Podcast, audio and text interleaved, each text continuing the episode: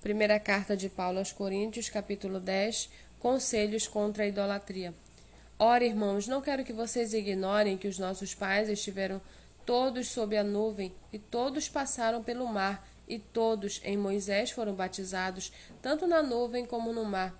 Todos eles comeram do mesmo alimento espiritual e beberam da mesma bebida espiritual, porque bebiam de uma pedra espiritual que os seguia, e a pedra era Cristo. Mas Deus não se agradou da maioria deles, razão pela qual ficaram prostrados no deserto. Ora, estas coisas se tornaram exemplos para nós, a fim de que não cobicemos as coisas mais como eles cobiçaram. Não sejam idólatras como alguns deles foram.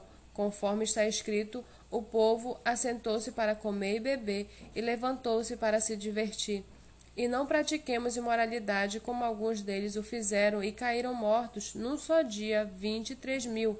Não ponhamos Cristo à prova, como alguns deles fizeram e foram mortos pelas serpentes. Não fiquem murmurando, como alguns deles murmuraram e foram destruídos pelo exterminador. Estas coisas aconteceram com eles para servir de exemplo e foram escritas como advertência a nós, para quem o fim dos tempos tem chegado. Por isso, Aquele que pensar está em pé, veja que não caia. Não sobreveio a vocês nenhuma tentação que não fosse humana, mas Deus é fiel e não permitirá que vocês sejam tentados além do que podem suportar. Pelo contrário, juntamente com a tentação proverá livramento para que vocês a possam suportar. Portanto, meus amados, fujam da idolatria. Falo como a pessoas sábias. Julguem vocês mesmos o que digo. Não é fato que o cálice da bênção que abençoamos é a comunhão do sangue de Cristo? E não é fato que o pão que partimos é a comunhão do corpo de Cristo?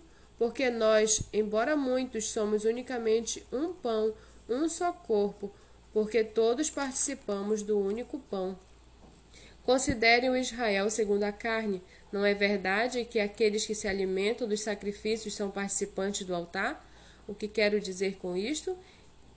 Que o que é sacrificado ao ídolo é alguma coisa? Ou que o próprio ídolo tem algum valor? Não, digo que as coisas que eles sacrificam são sacrificadas a demônios e não a Deus. E eu não quero que vocês estejam em comunhão com os demônios. Vocês não podem beber o cálice do Senhor e o cálice dos demônios. Não podem ser participantes da mesa do Senhor e da mesa dos demônios ou procuraremos ou provocaremos ciúmes no Senhor?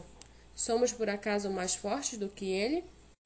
Todas as coisas me são lícitas, mas nem todas convêm. Todas as coisas são lícitas, mas nem todas edificam. Ninguém busca o seu próprio interesse, e sim o do seu próximo. Comam de tudo o que se vende no mercado, sem questionamento algum, por motivo da consciência, porque do Senhor é a terra e a sua plenitude.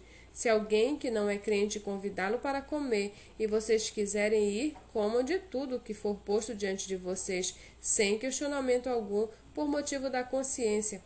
Porém, se alguém disser a vocês, isso é coisa sacrificada a ídolo, não comam, por causa daquele que deu a informação e por motivo de consciência.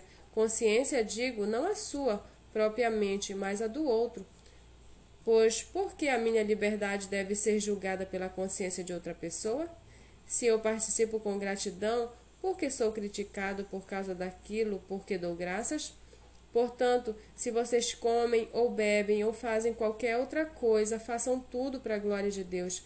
Não se tornem motivo de tropeço nem para judeus, nem para os gentios, nem para os da igreja, nem para os da igreja de Deus. Assim como também eu procuro em tudo ser agradável a todos não buscando o meu próprio interesse, mas o de muitos, para que sejam salvos.